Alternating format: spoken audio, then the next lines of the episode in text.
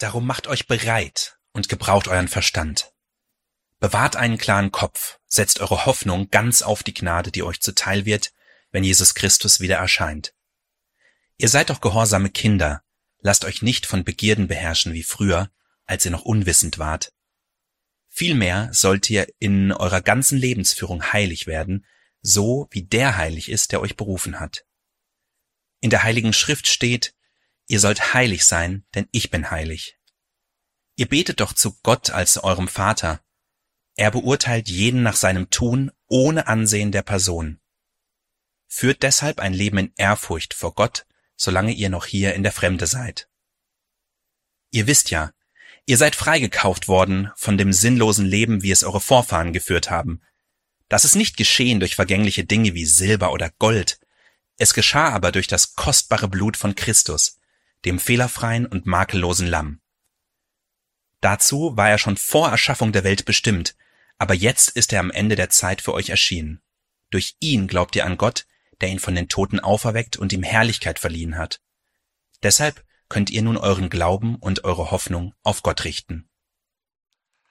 Wir arbeiten uns durch den ersten Petrusbrief, weil wir den Grund unserer Hoffnung in der Bibel sehen. Und wir dürfen, so sagt der Text gerade, unseren Glauben und unsere Hoffnung auf Gott setzen. Lebendige Hoffnung, so haben wir diese Predigtreihe überschrieben. Und wie ist das für dich?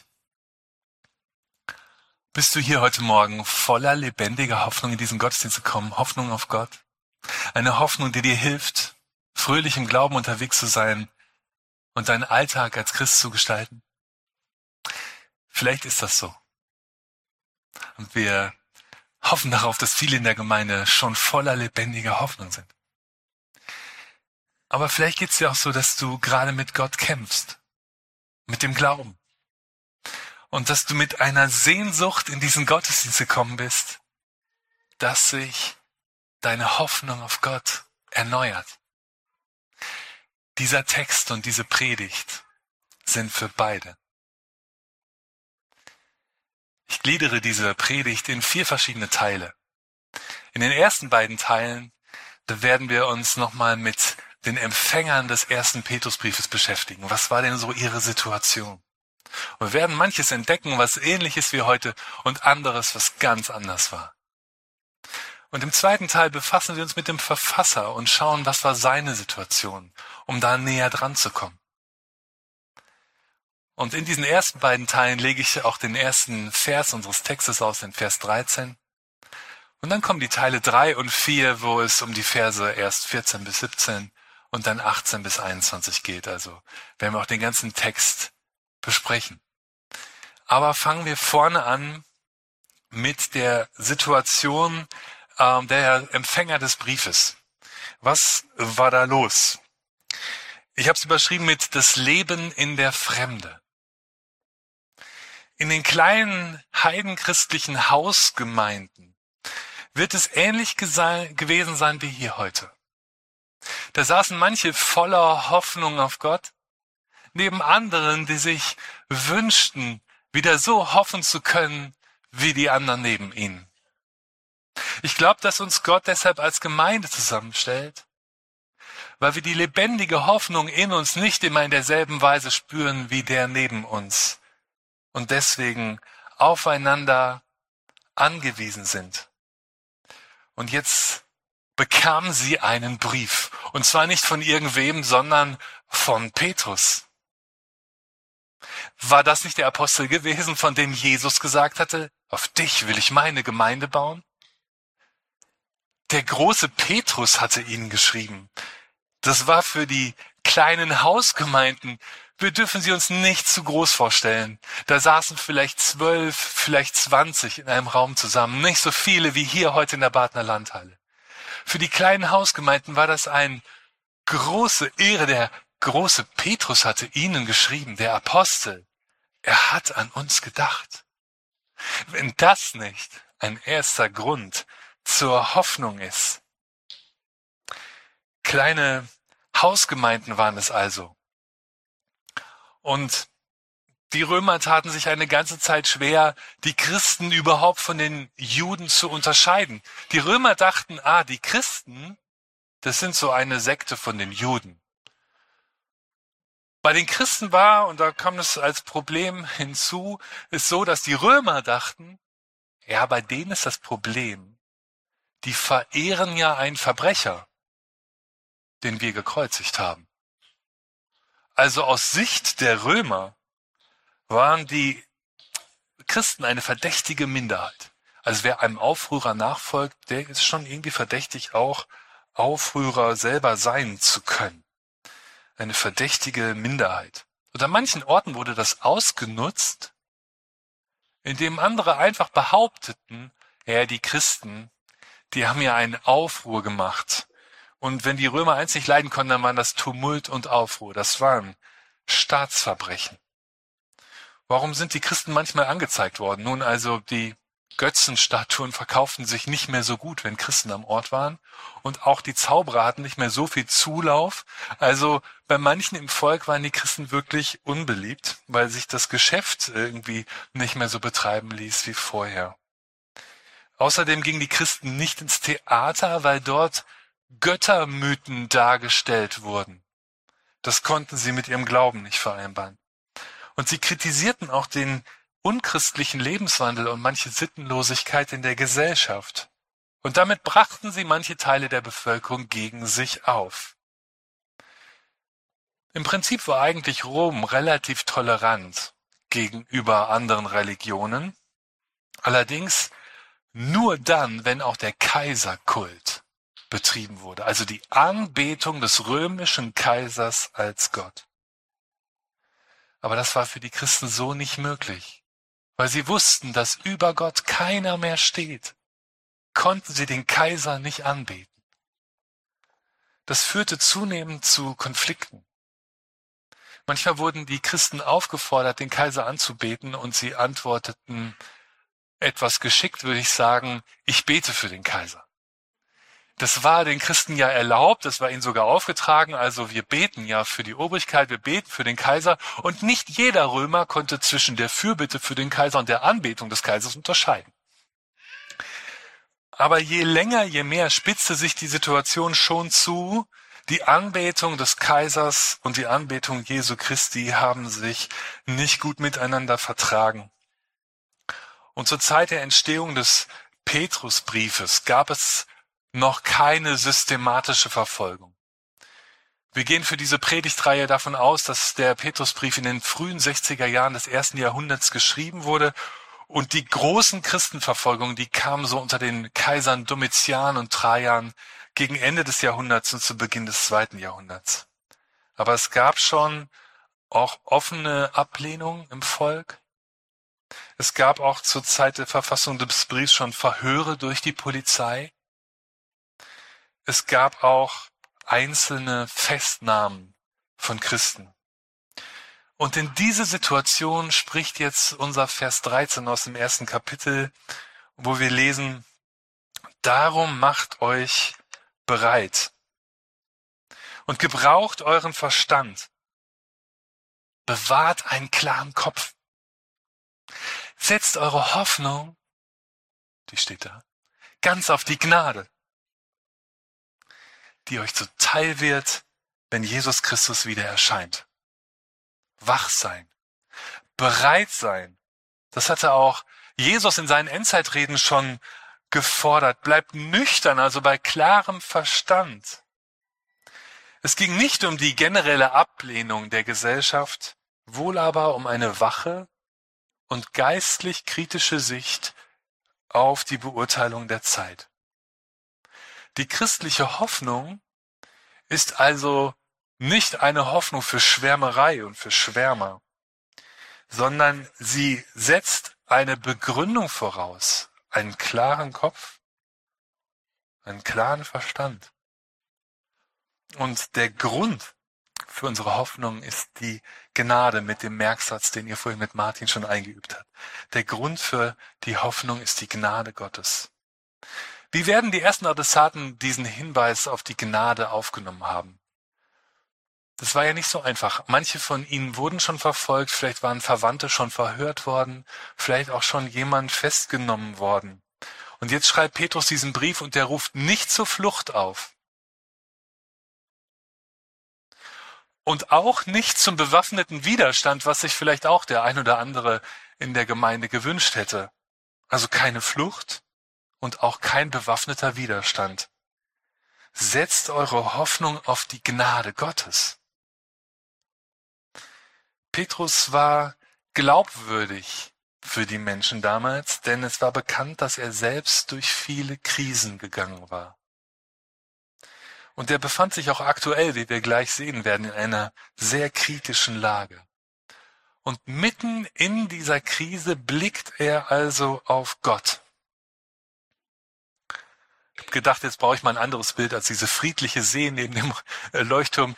Also mitten in der Krise blickt Petrus auf Gott. Und das finde ich keineswegs selbstverständlich. In der Krise blicken wir ja zunächst mal wie fast von automatisch auf die Faktenlage. Wir blicken dann auch auf die Nöte und die Ängste, die daraus entstehen. Ich würde sagen, das ähm, ist so, dass das unsere Aufmerksamkeit fast von alleine zieht, dass wir versuchen, was ist hier los, die Situation zu verstehen. Dann schauen wir auf die Nöte und dann auf die Angst, die das Ganze bei uns auslöst. Also die Krise zieht unseren Blick auf sich. Und jetzt sagt Petrus, in der Krise auf Gott schauen. Petrus denkt in der Krise, von der wir gleich bei ihm auch noch mehr hören, darüber nach, wie Gott ist. Vielleicht hat er gedacht am Psalm 103, barmherzig und gnädig ist der Herr, geduldig und von großer Güte. Du kannst auf das sehen, was dich bedrängt, oder du kannst auf das sehen, wie Gott bei dir ist. Barmherzig und gnädig ist der Herr, geduldig und von großer Güte. Das sind nicht die Gedanken eines weltfremden Schwärmers, sondern sind die Gedanken von jemandem, der auf Gott schaut und dadurch verändert sich sein Blick auf die Wahrnehmung der Situation. Petrus hatte diese Gnade Gottes selbst erfahren. Ich komme auf manche Erlebnisse von Petrus zurück, die wir aus den Evangelien kennen. Petrus hatte die Gnade erfahren. Dreimal hatte er, bevor der Hahn krähte, Jesus verleumdet. Ich kenne diesen Jesus nicht, hatte Petrus gesagt. Aber Jesus war ihm wieder begegnet und hat ihn nur gefragt, hast du mich lieb? Und dann hat er ihm wieder einen Auftrag gegeben, hat ihn wieder eingesetzt. Weide meine Lämmer, sei der Felsen meiner Gemeinde. Petrus hat diese Gnade also selbst erlebt. Er hat das unverdiente Geschenk, dieses Überraschende von Gnade selber erfahren und gespürt. Durch Jesus, dem er begegnet war. Und jetzt mitten in der Krise denkt er wieder daran zurück. Gott ist gnädig in Jesus Christus. Worauf hoffen wir in der Krise? Auf die Vollversammlung der Vereinten Nationen, die gegen das Vetorecht aggressiver Staaten vielleicht doch irgendwann etwas unternimmt? Hoffen wir auf die Reichweite neuer Waffensysteme, die versprechen, den Krieg in der Ukraine irgendwann und irgendwie zu beenden? Hoffen wir auf die Zinsentscheidungen der amerikanischen Notenbank oder der Europäischen Zentralbank, die versuchen, die Inflation wieder in den Griff zu bekommen?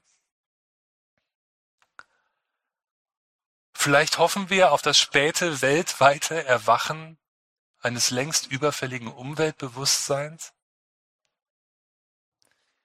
Das alles sind ja dringend relevante Anliegen unserer Zeit und auch Krisen unserer Zeit. Und wir sollten mit wachem Verstand mitdenken und mit an Lösungen arbeiten, wenn wir das denn können, denn unsere Reichweite ist ja auch nicht grenzenlos. Der Grund der christlichen Hoffnung ist aber nicht eine positive Entwicklung in diesen Prozessen. Das wäre sicherlich ein Grund zur Freude. Aber der Grund der christlichen Hoffnung liegt nicht in unseren menschlichen Bemühungen. Petrus lenkt unseren Blick in der Krise auf Gott. Wegsehen von den Wellen. Hinsehen auf Jesus, der ihm die Hand ausstreckt. Das hat Petrus auf dem See gelernt. Und jetzt, Jahre später, schaut er in der Krise wieder auf Gott und auf sein Wesen, dass er gnädig ist. Damals noch hatte Petrus selbst das Schwert gezogen, als sein Herr verhaftet werden sollte. Aber ich finde es wunderbar, dass wir auch beobachten können, dass die Jünger sich weiterentwickeln, lernen durch Jesus. Denn Jesus hat gesagt, steck dein Schwert wieder weg. Und derselbe, der damals das Schwert gezogen hat, der schreibt jetzt den Gemeinden nichts von bewaffneten Widerstand oder von Flucht, sondern setzt eure Hoffnung auf die Gnade. Vielleicht war es der Moment der bitteren Enttäuschung über sich selbst, als er Jesus verraten hatte, indem er sich entschieden hatte, ein für allemal auf die Gnade Gottes zu hoffen, der einmal abwischen wird alle deine Tränen. Das Zweite, die Situation des Verfassers. Ich habe es schon angedeutet, Petrus ist in keiner leichten Situation. Was mich an diesem Brief wirklich berührt, ist, dass Petrus seine Hoffnung auf Gott in schwieriger Lage nicht verliert. Dafür gehe ich davon aus, dass er den Brief in Rom verfasst hat, eventuell mit Unterstützung von Silvanus, der auch erwähnt wird im Brief. Also in Rom. Zwar ist Rom nicht als Abfassungsort des Briefes genannt, sondern Babylon. Könnt ihr sehen in Kapitel 5, Vers 13. Babylon.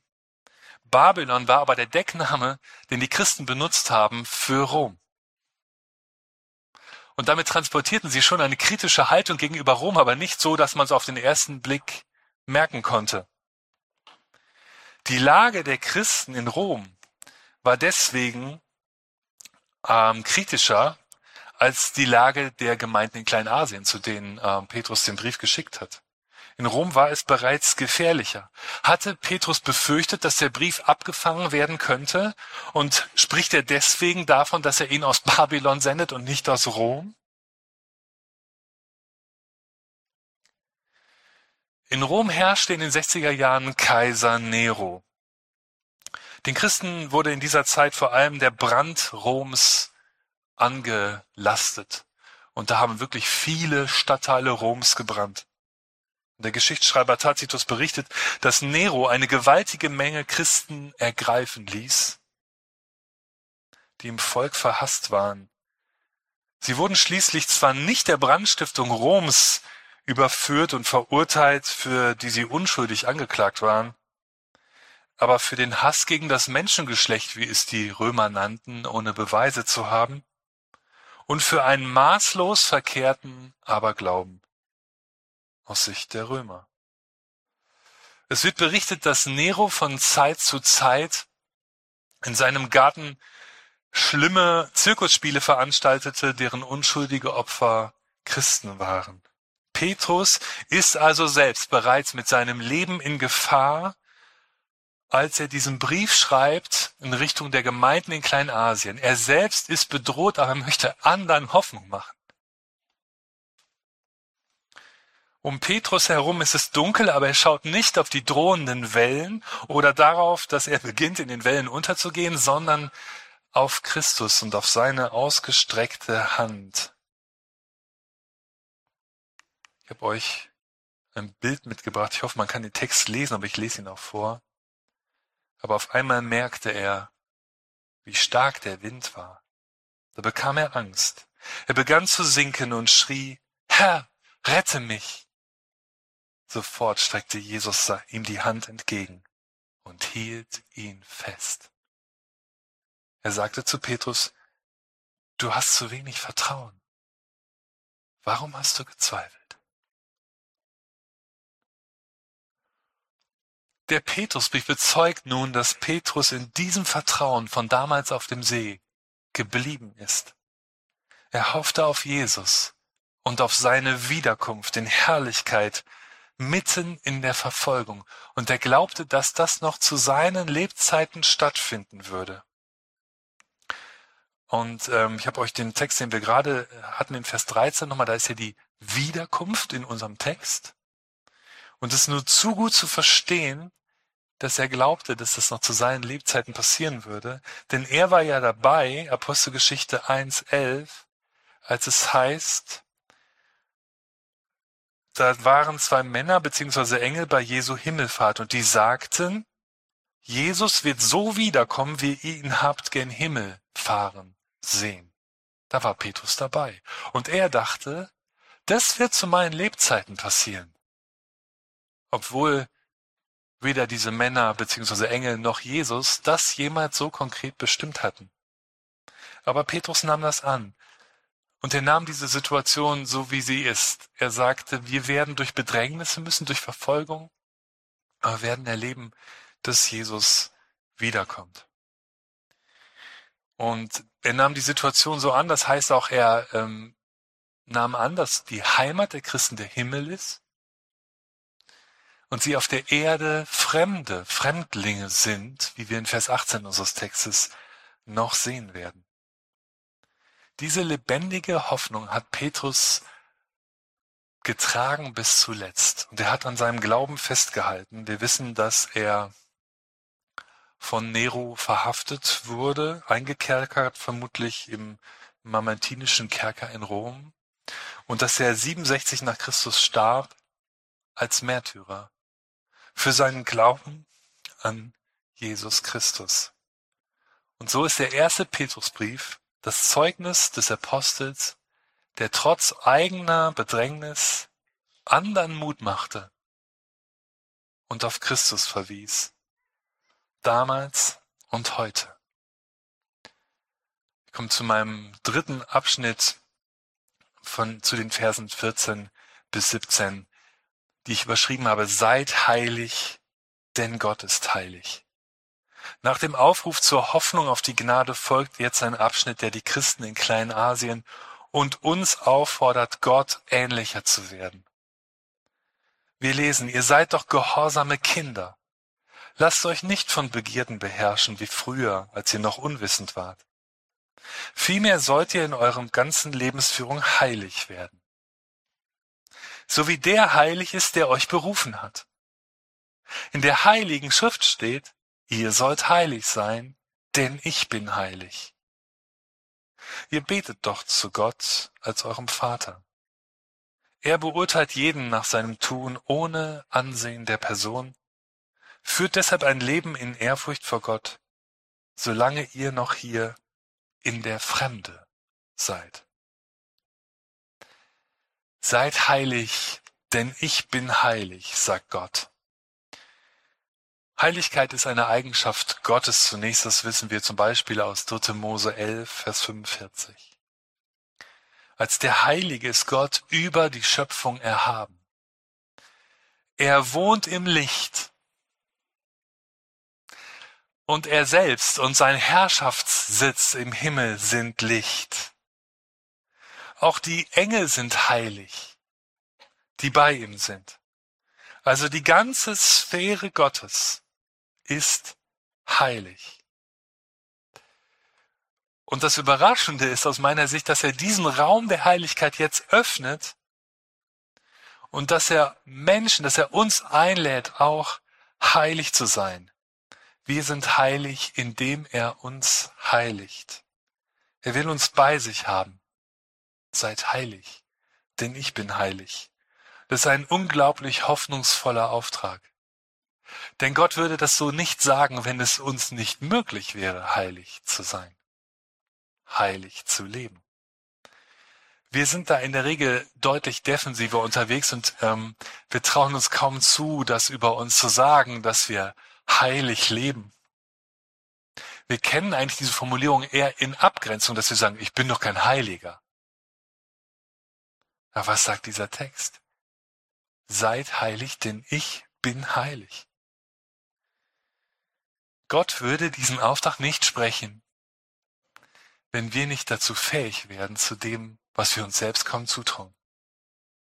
Das bedeutete für die Christen damals, dass sie vieles, was in der Gesellschaft üblich war, nicht teilen konnten. Ich habe vorhin Beispiele genannt. Petrus bezeichnet dann zusammenfassend in diesem Text das Leben ohne Christus, ohne Gott, das Leben der Heiden als ein Leben nach den Begierden. Die gute Nacht übersetzt ein Leben nach den selbstsüchtigen Wünschen. Natürlich machte sich Petrus damit nicht beliebt. Wenn wir genau hinschauen, dann ist inhaltlich diese Aufforderung ein Aufruf zur Freiheit. Gott ruft dich, genau, bin ich ein bisschen schneller gewesen. Gott ruft dich zur Heiligkeit auf. Und das ist ein Aufruf zur Freiheit. Also zu einem Leben, in dem du dich nicht nur um dich selbst drehen musst, kann man ja auch formulieren, in dem es nicht nur um deine Selbstoptimierung geht. Es ist heute ein relativ großer Druck da, dass du dich selber optimierst und bist eben selbst verantwortlich, wenn dein Kompetenzportfolio nicht so stimmt oder dein Bild, mit dem du dich beworben hast, nicht so perfekt ist. Da kann man doch heute was machen. Da ist ziemlich viel Druck dahinter. Der Aufruf, heilig zu sein, befreit von einem Druck, sich selbst in die Mitte stellen zu müssen, was unsere Gesellschaft fast von uns fordert, um in ihr klarzukommen. Es ist eigentlich ein Ruf in die Freiheit. Wenn wir sagen, wir sind heilig, dann heißt das, dass wir Gott in die Mitte stellen und nicht uns selbst. Also Gott in der Mitte, der Heilige in der Mitte. Er ist der Vater, du bist das Kind. So nah ist er dir. Er wird einmal gerecht urteilen, sagt der Text. Deswegen ist es nicht so wichtig, was du selbst und was die anderen sagen. Es ist nicht ohne Bedeutung. Aber Gott wird das letzte Wort sprechen. Und gibt es etwas in deinem Leben, wo du sagst, das trennt mich von Gott? Etwas, das dich bindet? Das dich unfrei macht? Vorhin im Lied God So Loved gab es diese Zeile Bring all your failures. Lay them down to the cross. Jesus is waiting for you. Jesus lädt dich ein. Er sagt nicht nur, leb mal heilig, ich habe nichts damit zu tun, sondern bring das zu mir. Bring das zu mir. Seid heilig, denn ich bin heilig. Für manche Christen damals bedeutete das Verfolgung, Verhör, Gefängnis. Und doch waren sie in den Gefängnissen noch so frei, dass die Mauern der römischen Gefängnisse die Melodie ihrer Lieder nicht verstummen ließen. Und wenn sie damals nicht gesungen hätten, wie hätten wir jemals von der Liebe Gottes erfahren? Ich komme zu meinem vierten Teil, zum Versen 18 bis 21 in unserem Text. Ich habe es überschrieben, der ewige Moment vor Grundlegung der Welt. Wir lesen, ihr wisst ja, ihr seid freigekauft worden von dem sinnlosen Leben, wie es eure Vorfahren geführt haben. Das ist nicht geschehen durch vergängliche Dinge wie Silber oder Gold. Es geschah aber durch das kostbare Blut von Christus dem fehlerfreien und makellosen Lamm. Dazu war er schon vor Erschaffung der Welt bestimmt. Aber jetzt ist er am Ende der Zeit für euch erschienen. Durch ihn glaubt ihr an Gott, der ihn von den Toten auferweckt und ihm neu und ihm Herrlichkeit verliehen hat. Deshalb könnt ihr nun euren Glauben und eure Hoffnung auf Gott richten. Der Aufruf zum heiligen Leben ist also eingebettet in die Hoffnung auf die Gnade Gottes, Vers 13, und die Erinnerung an die Erlösung durch Jesus Christus, die Verse 18 bis 21. Die Spannung zwischen diesem Gericht nach unseren Werken und der Erlösung durch Jesus Christus wird vom Text ausgehalten und nicht aufgelöst in eine Richtung. Beides klingt aus unserem Text. Lebt heilig, denn er ist heilig, aber vertraut auch auf die Gnade Jesu Christi.